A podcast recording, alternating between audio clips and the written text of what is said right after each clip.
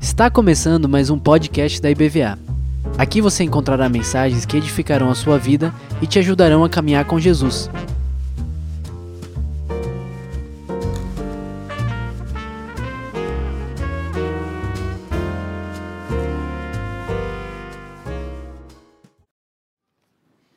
Boa noite, igreja. Está meio, meio devagar, né? Que é cansado, para fim de semana, trabalhou muito, né? Boa noite, igreja. Boa noite. Você vê, não é, né? Tudo bem?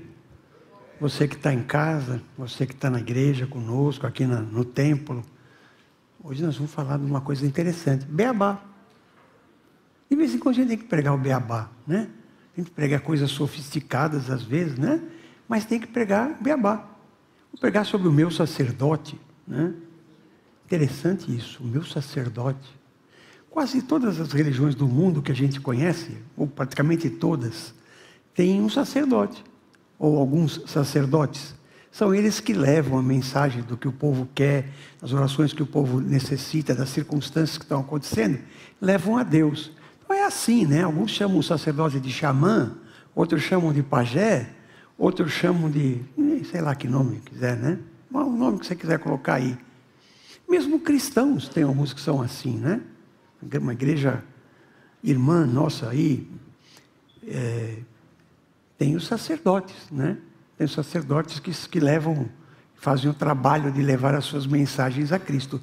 Mas nós, que somos evangélicos, que somos protestantes, não sei como é que você gosta de se chamar, quando alguém me pergunta, eu falo, evangélico está muito batido esse nome, né? Você é o que, João? Eu falo, eu sou um protestante. Se o cara ficar muito assim, assustado, eu falo, eu sou um cristão reformado.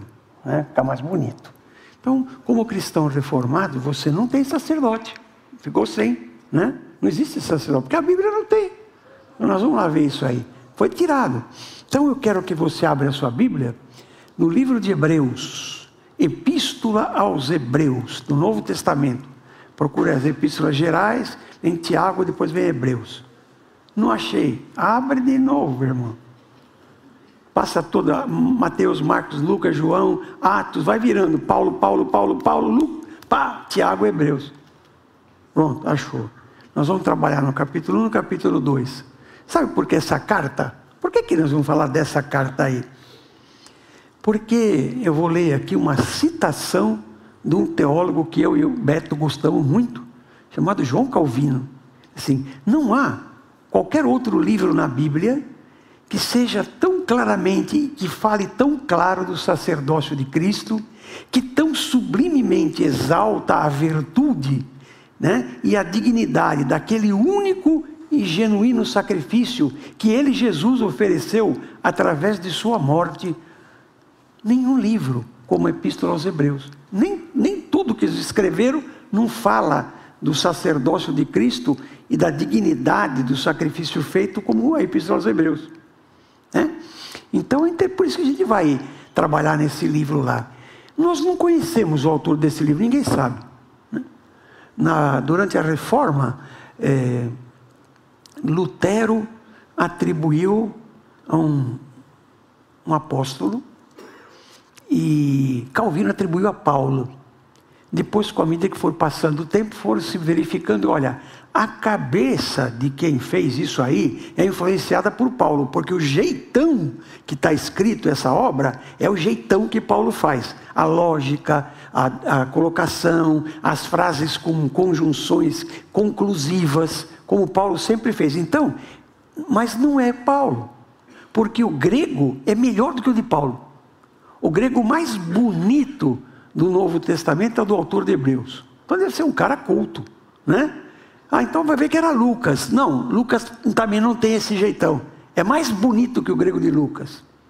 Então, em matéria assim, de qualidade estilística, de gramatical, o, o, grego mais, mais bonito do Novo Testamento é o de autor de Hebreus, que a gente não sabe quem é, depois o de Lucas, depois o de Paulo, depois o resto. Né? Muito bem, então não é Paulo, mas é, um, é alguém que ficou sob a, a direção dele. E ele mesmo fala lá mais para frente que ele é, foi um discípulo de apóstolo. Então não é Paulo, é alguém que era discípulo de Paulo. Os grandes estudiosos do Antigo Testamento, como F. F. Bruce e outros mais, dizem que ela é, foi escrito por Apolo, mas a gente não sabe, né? Mas também não faz muita diferença. O que em alguém com um grego muito sofisticado, alguém sensível à história da redenção que culminou em Jesus. Então, a Bíblia tem muitas, muitos livros, são 66, né? escritos de forma diferente, por autores diferentes, em ocasiões diferentes, em línguas diferentes.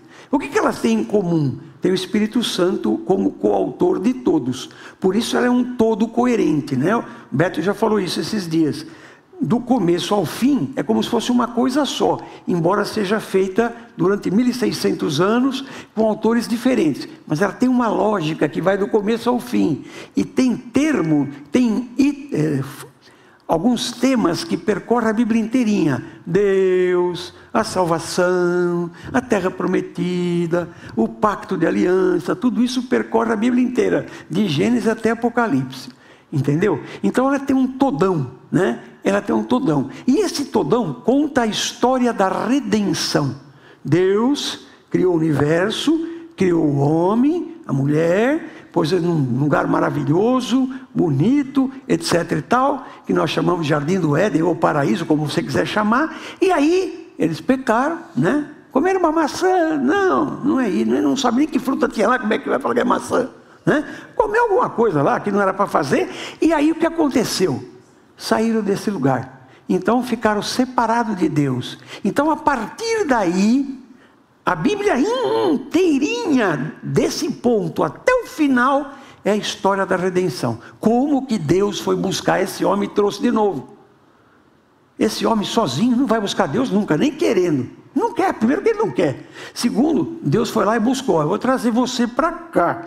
E o caminho é o seguinte, ó. Pá, pá, pá, pá, pá. Foi revelando esse caminho. E ao revelar esse caminho, ele foi fazendo isso gradualmente, progressivamente, lentamente, aumentando aos poucos, até chegar no máximo da revelação, que é Cristo. E Cristo é o ápice da Bíblia, o máximo da revelação, não? Então alguém que escreveu essa Bíblia era sensível a essa história da redenção, ele tinha noção disso, certo? Interessado pelos leitores originais. Quem eram os leitores originais, os destinatários dessa carta? Crentes hebreus, judeus convertidos ao cristianismo. Então, os judeus se converteram ao cristianismo. Num certo momento lá, nos anos 70, eh, o templo de Jerusalém foi destruído pelos romanos eles se espalharam pelo mundo inteiro, já tinha um monte espalhado, espalharam mais ainda, e esses, alguns desses judeus se tornaram cristãos. Judaísmo não é cristianismo, hein? Tem um monte de igreja por aí botando, como é que é? Anjo aqui, botando arca da aliança, o, o pastor vestido de padre, de sacerdote. Para com isso, irmão. Judaísmo é uma coisa, cristianismo é outra. Nasceu do judaísmo tomou, né? A sua decolagem foi do, do a partir do judaísmo, né? No dizer do meu amigo Heraldo, take off foi do judaísmo, né? Decolou dali, mas não é igual. Cristianismo não é judaísmo. E judaísmo não é cristianismo, tá? Então para com essas ideias, que alguns têm umas ideias aí meio, meio pirada da cabeça, né? Destinatários eram esses indivíduos. E que eles já sabiam que era Jesus era Deus. Jesus era o Salvador. Todos eles sabiam. Por senão não era crente. Né? Você é um cristão, salvo em Cristo, então você sabe que Cristo é o Senhor, é o Salvador, é o Messias. Então essa carta não foi escrita para ensinar Jesus é o Messias. Não. Então eles já sabiam que era o Messias. Ele está falando para crentes, como nós. Então, o que, que ele vai ensinar nessa carta? Qual a função desse Messias? O que, que ele veio fazer aqui? Qual é a dele? Qual foi o ofício dele? Essa palavra é boa. Qual é o ofício de Cristo? Qual foi o ofício? O que, que ele fez? Né? Os destinatários originais foram gregos, e, liam, falavam grego e usavam a Septuaginta. O que, que é isso? É nome feio? Não. O Antigo Testamento foi escrito numa língua chamada hebraico. Algumas passagens que estão, depois que eles voltam do exílio babilônico, lá para o ano 539, 538, eles começam a ver outros livros que tem no finalzinho do Antigo Testamento, com pedaços escritos em aramaico. Então, 95% hebraico, um pouquinho em aramaico. Mas aí vieram domínios sucessivos, o Beto falou isso domingo, vieram os persas, depois vieram os gregos, depois vieram os romanos, e todo mundo estava falando grego. Então, alguns sábios judeus pegaram a Bíblia hebraico-aramaica e traduziram para a língua grega. Isso mais ou menos uns 200 anos antes de Cristo. E essa tradução levou o nome de Septuaginta, porque se fala que 70 sábios fizeram em 70 dias. Né? A gente não sabe como, ninguém estava lá para contar, né? Mas o fato é que ela se chama Septuaginta. Então, esse indivíduo, esses indivíduos que eram judeus, que não estavam mais em Jerusalém, estavam espalhados pelo Império Romano, eram cristãos, tinham aceitado Jesus como o Senhor e Salvador, e agora eles estavam lendo o Antigo Testamento em grego, que era a língua que eles falavam. Hebraico falava lá na Palestina, quando eles saíram de lá, ninguém mais falava hebraico, certo? Então eram judeus da diáspora, judeus da dispersão convertidos ao cristianismo, estavam em perigo de apostasia. Por quê? Sempre aparecia ali, alguém falava assim: ó, vocês estão certos de aceitar Jesus é o Messias. É verdade. Só que para ser salvo, você precisa aceitar que ele é o Messias e precisa fazer tudo o que os judeus faziam. Então a primeira coisa, circuncisão. Segunda coisa, tem que guardar o sábado. Vocês nunca viram ninguém falar isso por aqui hoje? Não tem, né? Uns caras que falam que você ser salvo tem que guardar o sábado. Tem que guardar nada, irmão. Salvo é só Cristo. Se inventar alguma coisa, Jesus e não é evangelho. Né? Jesus e a roupa preta, não é evangelho. Jesus e guarda não sei o que, não é evangelho. Jesus e não pode comer isso, não é evangelho. O evangelho é só Jesus. Só. Não tem outra coisa aceitá-lo como Senhor e Salvador da minha vida. Ponto. Essa é a condição para ser salvo. Depois de salvo, eu vou fazer um monte de coisas que vai me levar à minha santificação. Vou ser cheio do Espírito, vou ganhar dons, vou ler a palavra, vou me esforçar. Mas isso é outra, outra conversa, já está salvo. A salvação é crer em Cristo como teu Senhor e Salvador. E só.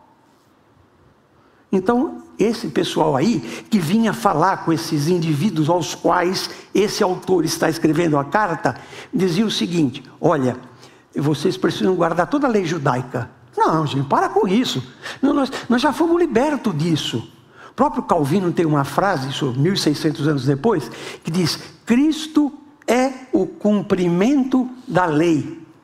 Toda aquela lei que foi dada no Antigo Testamento, ela tem que ser cumprida por alguém. Era para ser eu e o Paulão, mas nós não fomos. Era para ser o Heraldo e o Beto também não deu. Então, quem que cumpriu? Só Jesus. Então, Jesus é o cumprimento da lei. Se Jesus é o cumprimento da lei, eu não tenho, não estou mais embaixo dessa lei. Isso precisa guardar, gente. Tem gente que mistura tudo. Eu vi uma igreja aí, um, um fim de semana desse aí, não sei se vocês viram, mas eu vi. Porque de vez em quando estou fuçando lá também, né? Não sou bom de mexer no celular, mas meus netos são melhor que eu, ó. não tem comparação. Mas eu estou lá e de repente uma inauguração de uma, de uma igreja aí, né? Batista, com um patriarca, com um cara vestido com roupa de, de sacerdote. Para com isso, gente. É judeu ou é cristão? Então já pensou eu e o Beto vim aqui de judeu, nós dois, com aqueles cabelinhos tudo aqui. Eu tenho que fazer isso para ser crente, irmão? Tem que não fazer isso, não comer aquilo, não fazer aquilo. Gente, não é nada disso. Não é nada disso. Não tem essa proibição, pelo amor de Deus. O irmão não vai mais comer carne de porco, está louco? Um lombo assado, bonito, Paulão? Fala a verdade. Hein? Se for a esposa que fizer, então eu estou nessa. Não vai comer porque é carne de porco. Não é isso, isso aí já passou. Então, eles estavam sendo empurrados para isso. Então, o autor de Hebreus vai lá falar o seguinte: olha, não precisa. O sumo sacerdote é Jesus. Aquelas coisas todas da lei não precisa mais. Eles estavam em perigo de apostasia, de trocar sua fé por outra coisa, talvez temendo a morte. Eram possivelmente espalhados pela Itália, mas a gente não sabe exatamente aonde. Né? pode ser em qualquer lugar do Império Romano. Os estudiosos acham que eram os crentes que estavam lá na Itália. Veja, esses eram os pilares do judaísmo, né? Eles tinham um tabernáculo, só podia ser naquele lugar que era salvo. Fora dali não é, né? Jesus não pode, o Espírito Santo não pode te pegar no banheiro, na sala, na garagem do carro, só tem que ser ali. Para com isso, né? E aí depois tinha o sacerdócio e tinha uma porção de outras coisas juntos. Então eram os pilares do judaísmo. Lá em cima você está vendo? Você tem um holocausto, alguém queimou um cordeiro, né? Naquele, naquele, naquele, aquela fogueira ali, né? Beto, ali dava um churrascão, irmão. Pensa bem. Olha que fogo que tem lá. Então, naquilo lá era o fogo. Então, trazia um cordeirinho, tirava o sangue, pegava, separava as partes, tudo, colocava lá direitinho. Depois o sacerdote tinha que se olhar a si mesmo, ver se ele não tinha pecados. Ele ia fazer isso naquela bacia que está ali, que era de bronze. E sendo uma bacia de bronze com água limpinha, funciona como um espelho. Ele via a si mesmo e perguntava: Estou livre dos pecados? Confessei todos os meus pecados? Aí ele entrava lá no Santo dos Santos, levando as reivindicações que o povo tinha. Então, tinha no judaísmo um sacerdócio. Mas agora que veio Jesus Cristo, isso ficou mudado. Por quê? E aí é o X da questão. Porque Ele é o sacerdote. E Ele é o sacrifício. E Ele é o lugar onde está a salvação. Não tem mais templo. Só essa salvação aqui nesse lugar? Não. A salvação é em Cristo. Não, não é na igreja batista? Não. Mas não é na igreja não sei o que? Não. A salvação é em nosso Senhor Jesus Cristo só. E não é Jesus e mais alguma coisa. Eu estou cansado de ver uns, uns, uns, uns carros com umas, uns, adesivo colado assim. Tudo com Jesus, nada sem Maria. Meu Deus, por que, que tem então isso é com Jesus ou é com Jesus mais alguém? É só Jesus. É só Jesus. E São Jorge, fica de lado, irmão. E São Benedito também. Não tem isso aí, pelo amor de Deus. E Jesus e, e, e, mais isso, e isso, e isso, e isso. Não, é só Jesus. Certo? Então ele é o sacerdote, ele é que vai entrar lá para falar direto com Deus Pai, que é ele mesmo, né? Porque Deus é o Pai, Filho e Espírito Santo, três pessoas, um só. Então ele é o sacerdote e ele é o sacrifício. Ele fez o sacrifício de uma vez por todas. Que sacrifício foi esse? Ele morreu na cruz do Calvário. Ele foi um cordeiro perfeito. Aos 30 anos de idade começou a pregar, aos 33 foi crucificado, não teve pecado, ele foi igual a mim, a você, em tudo, menos no pecado. Menos no pecado. Jesus não pecou. Então ele era um cordeiro perfeito. João Batista, quando vê pela primeira vez ele adulto, porque já se conhecia de criança, eles eram primo, falou: Eis o Cordeiro de Deus que tira o pecado do mundo. É esse aí, é esse que vem vindo aí, que eu vou batizar aqui na água. João Batista falou isso, ele é o Cordeiro de Deus. Então, nesse negócio que você está vendo aí, né, o fogo do Espírito Santo, simbolizado ali por aquela fogueirona, né, que vai levar. Quem é o Cordeiro? Jesus, ele morreu por nós no poder do Espírito. Ele pode se olhar e falar: não tenho pecado nenhum. E ele vai entrar no Santo dos Santos. E ele vai estar lá no Santo dos Santos. Ali dentro tem um véu que ninguém passava ali, só o sacerdote uma vez por ano. E ele tinha que estar inteirão, hein, Paulão? Se ele fosse, fizesse alguma sacanagem, ele morria quando entrasse lá. Então, o que, como é que era o negócio? O, cara, o sacerdote entrava lá com uma corda amarrada na perna. Se demorasse um pouco, a turma puxava, porque morreu, o cara tem pecado, traz ele para fora. Mas entendeu? Agora, quando Jesus morreu na cruz do Calvário, a gente esquece disso. Jesus morreu na cruz do Calvário, no templo dos, dos judeus em Jerusalém, tinha um véu tecido com sete, sete tranças de, de de, de costura e tecido de cima para baixo. E em cima as costuras eram mais fortes do que as costuras de baixo, de forma que nunca isso se rasgaria de cima para baixo. Homem nenhum poderia fazer isso, mas de baixo para cima dava. Mas quando Jesus morreu na cruz do Calvário, se completou aquilo que ele veio fazer por nós, ele foi a oferta, né? Ele foi a oferta e ele mesmo foi o sacerdote, ele foi a oferta o véu do templo se rasgou de cima para baixo, sozinho. Ou seja, Deus rasgou. Pô, agora o acesso aqui é livre, pode vir. Você vem em nome de Jesus? Entra aqui, amigo. Não quero saber se você comeu carne de porco, berinjela, não interessa. Vem aqui. Você é de Jesus, você é salvo em Cristo, você o aceitou como Senhor e Salvador da sua vida, você está buscando a santidade de vida, buscando ser cheio de Espírito, vem cá, a porta está aberta, está escancarado. Então não tem mais isso. Veja, todo o sistema judaico que está representado nessa, nessa figura é visual. Você se entende que é visual? Você está vendo, tem o fogo, tem o sacerdote, cheio de umas roupas diferentes, não sei o que, um chapéu de não sei o que lá, e o cetro, e o cara entra, e está com a roupa assim, tem um anel de não sei o que. É tudo visual. A nossa igreja não é visual. O que, que tem de visual nessa igreja aqui? Tem umas molduras de madeira, uns vidros transparente, parede branca, teto baixo, não tem nada. Agora você vai em outras igrejas, ah, tem aqueles vitrais enormes, com as luzes que vão vindo de cores diferentes do céu, penetrando para mostrar que o cara está entrando no Santo do Santo. E aí tem um sacerdote que vai fazer uma oferenda, uma oferenda especial. Eu fui coroinha da igreja certo? Eu balançava aquele negocinho assim, o da fumaça eu não gostava muito porque ia no meu nariz, mas o do sininho eu gostava. Ele estava lá, e aí, de repente, visualmente, está todo mundo olhando. Ele vai lá no Santo dos Santos e faz o sacrifício. É visual. Então, do ponto de vista eclesiológico, do ponto de vista de igreja, o catolicismo é veterotestamentário. O Novo Testamento não tem nada visual. Tem só eu aqui que estou falando com essa cara que eu estou sem roupa de, de, de sacerdote. Nenhum, não sou sacerdote. Eu sou ovelha igual a você, apenas tenho a função de ajudar a conduzir, junto com meus parceiros, esse rebanho, conduzir o rebanho de Cristo, que não é nosso, não. Falar que é nosso rebanho, não é. O rebanho é de Jesus Cristo. Não tem sacerdote aqui, irmão. Não tem nenhum visual. O nosso culto é auditivo. Você tem que ouvir a palavra de Deus. Você tem que ouvir o que está cantando. Você tem que ouvir a leitura da palavra. Diferente dos outros que são sempre visuais. Culto muito visual está longe do que Jesus pregou, do que os apóstolos ensinaram. Então vamos lá. Os hebreus nos dão um enfoque especial ao sumo sacerdócio de Cristo.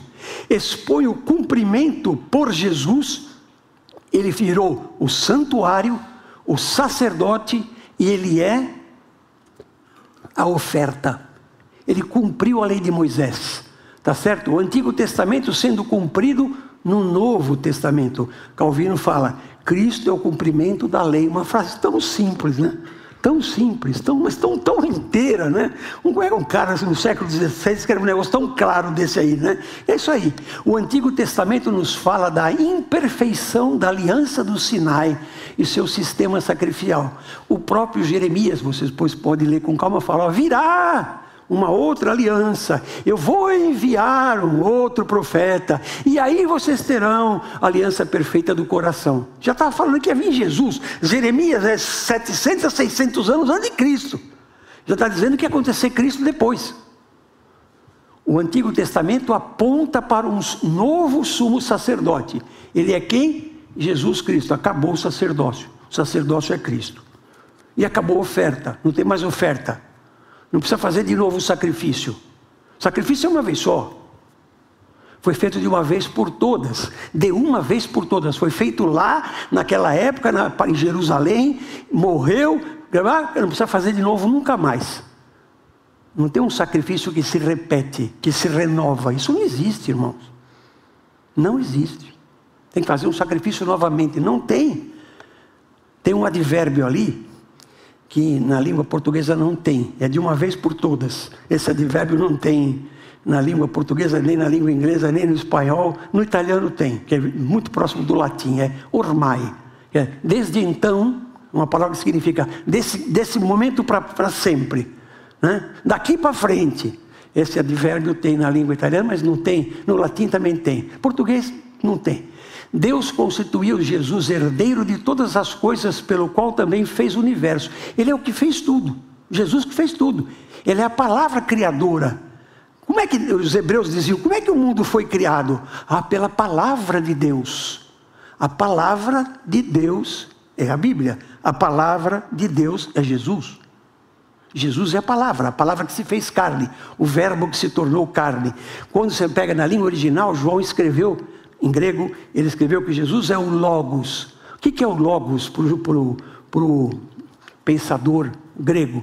É o pensamento que tem poder de criação. Então, Jesus é o pensamento de Deus Pai que tem o poder de criar. Portanto, é uma pessoa, certo? Esse é o Logos que está escrito aí no original. Traduzimos para uma palavra.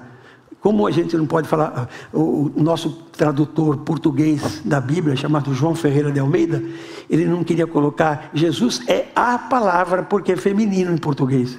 Como, né? O que, que, tem a ver uma coisa com outra? Mas né, naquela época era machismo muito maior do que agora. Então põe o verbo, que o verbo é masculino. Mas é, quer dizer a palavra. Então ele é a palavra que se fez carne que fez tudo. Ele fez. Sem ele, nada do que foi feito se fez. Então ele é o Criador. Jesus é o resplendor da glória e a expressão exata do ser de Deus.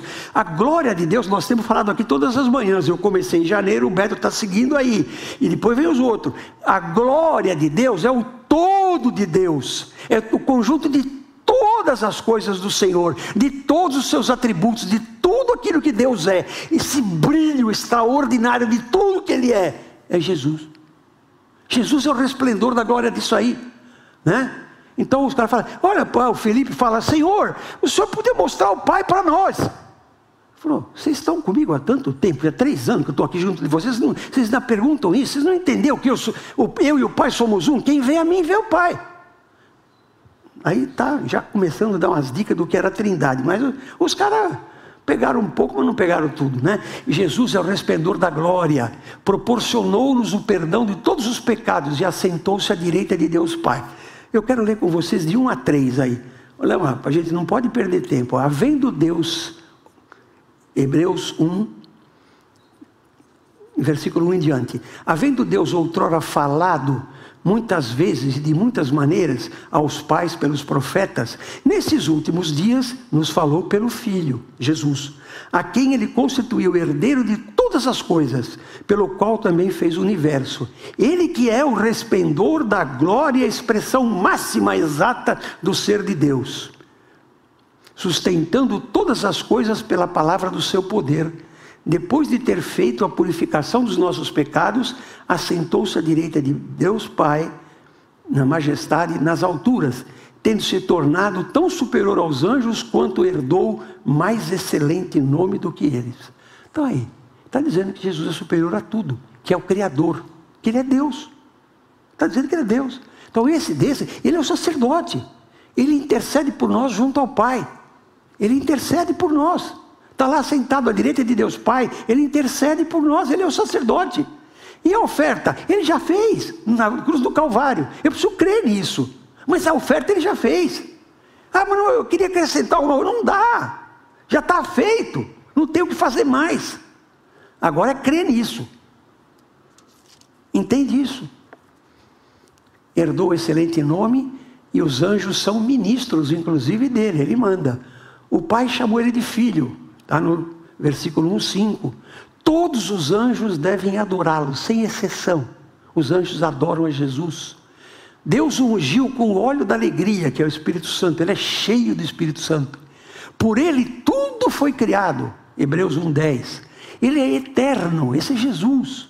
É o legar, é o logos de Deus, a palavra criadora de Deus, o poder criador de Deus devemos nos apegar a essas verdades com firmeza e delas jamais nos desviarmos. Então ele está falando isso para aqueles judeus que estavam meio titubeantes: será que eu volto? Eu continuo crendo que Jesus é o, é o Salvador, é o Messias, mas eu tenho que fazer tudo que o judaísmo mandou? Não, não tem. Ele já fez, ele pagou a conta. Senão, o que, que adianta o sacrifício de Jesus? Foi só um exemplo?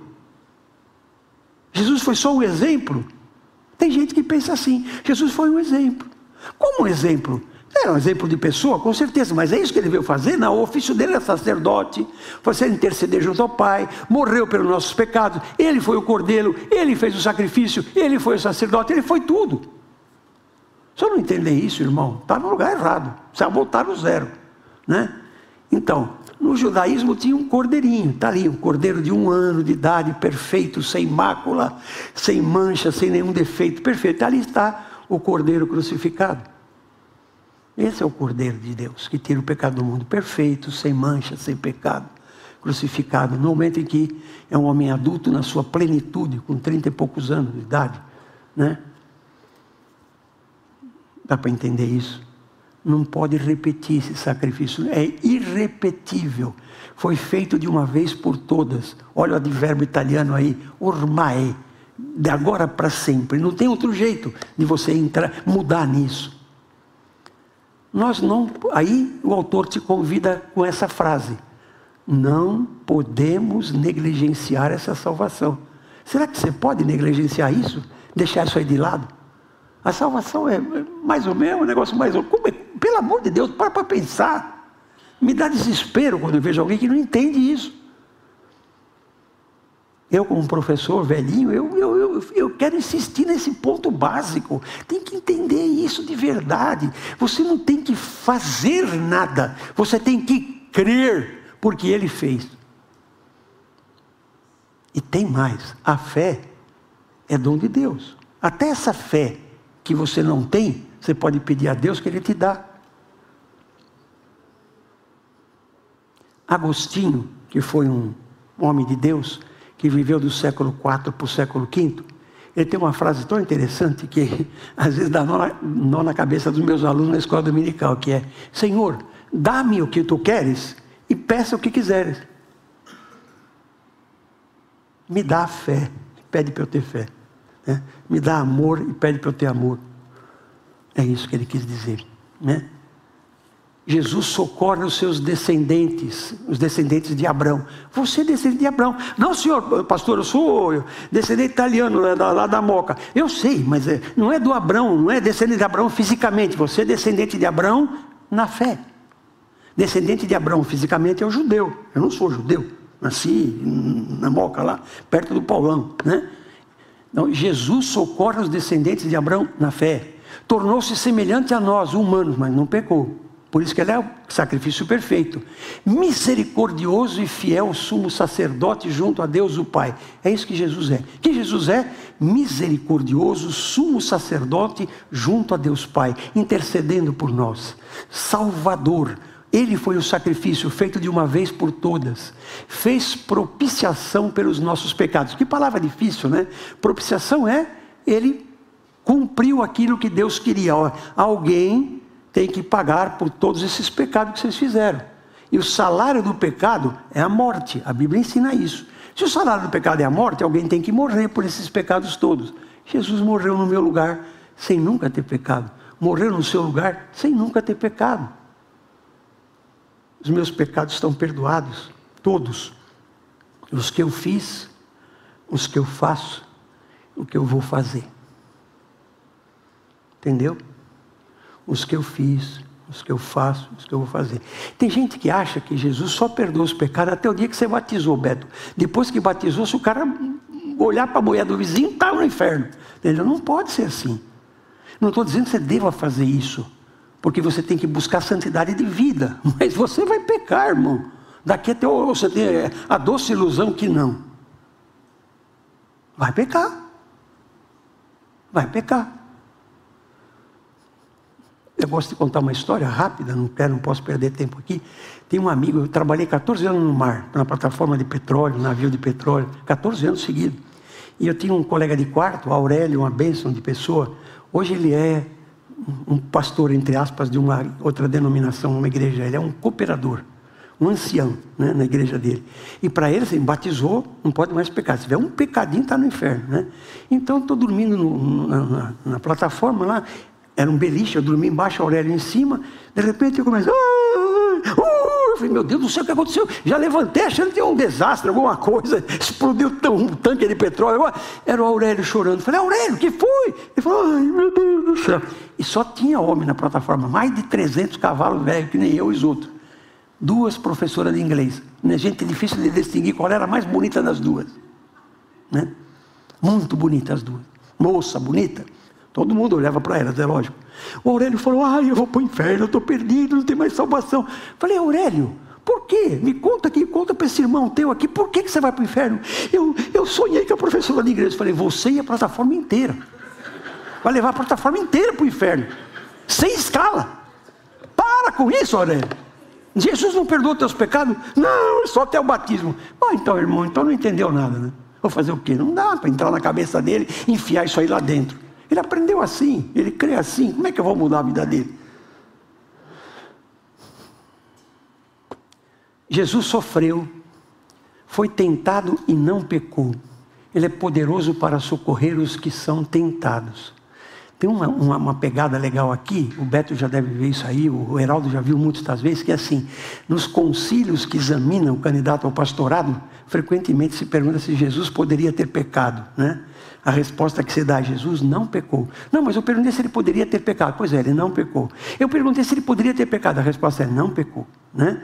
Então a gente não vai entrar no mérito da questão, é só dizer que ele não pecou. Sumo sacerdote que ao mesmo tempo que é o sacrifício, a propiciação pelos nossos pecados. O cordeiro que tira o pecado do mundo. Pronto, você já escutou bastante hoje, né? Tá facinho de guardar. Tá difícil isso? Não. Então Jesus é esse, né? O seu cristianismo é isso aí.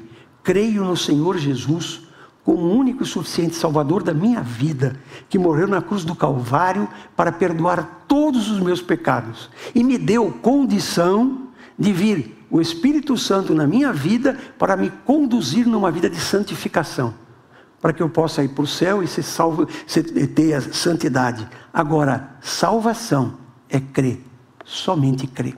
Amém? Amém. Então, esse é o beabá. Deus abençoe cada um de vocês.